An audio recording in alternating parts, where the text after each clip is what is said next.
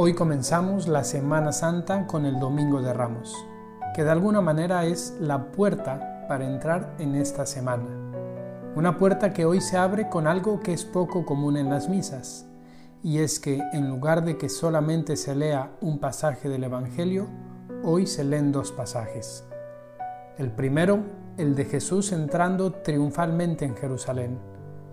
Osana, bendito el que viene en nombre del Señor, Osana en las alturas. Una ciudad en fiesta, un pueblo lleno de alegría y júbilo por la entrada de su rey.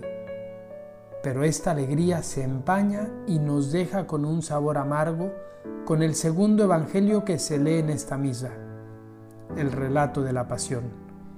El grito jubiloso Osana cambia a un grito traicionero. Crucifícalo, del amor al odio del regocijo a la tristeza, del júbilo a la pena.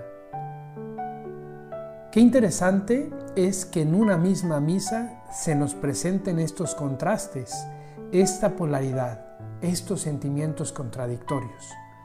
Primero decimos con alegría, Osana, y luego, crucifícalo.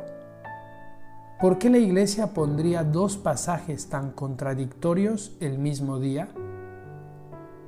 Si pensamos bien, seguramente nos podremos sentir interpelados. Nuestra vida está llena de contrastes. Somos capaces de amar mucho y también de odiar. Capaces de entregas generosas y también de saber lavarnos las manos en el momento oportuno. Capaces de fidelidades, pero también de grandes abandonos y traiciones cada uno de nosotros esconde en su interior la posibilidad de gritar con su vida, Osana, pero al mismo tiempo, crucifícale. Dios nos ha hecho libres. Él quiere que le amemos, pero no nos fuerza, sino que nos da la libertad, porque quiere que nuestro amor sea auténtico. Hay una frase que sale en uno de los libros de Harry Potter que me gusta mucho es un diálogo de Harry con su tío Sirius Black.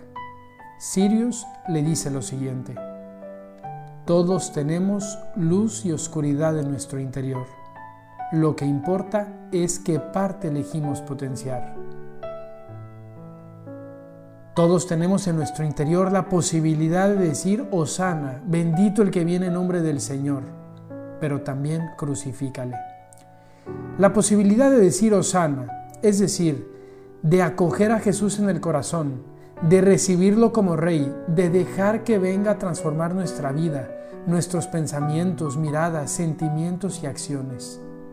Todos tenemos la posibilidad de dejar que Cristo reine en nuestras vidas, en nuestras familias, en nuestros trabajos y responsabilidades. Pero también tenemos en nuestro interior la posibilidad de decir, crucifícale. Es decir, la posibilidad de desfigurar el rostro de Dios, de ser indiferente a su amor por nosotros, de no mirar de los demás, de vivir una religión desencarnada del amor al prójimo. Todos tenemos la posibilidad de vivir como cristianos sin fe, solamente bautizados, pero con una vida pagana, superficial y hedonista. Se abre la Semana Santa y Dios nos pregunta en este inicio de Semana Santa, ¿cómo quieres vivir? ¿Qué grito quieres que tu alma exclame a partir de ahora? ¿Osana o crucifícale?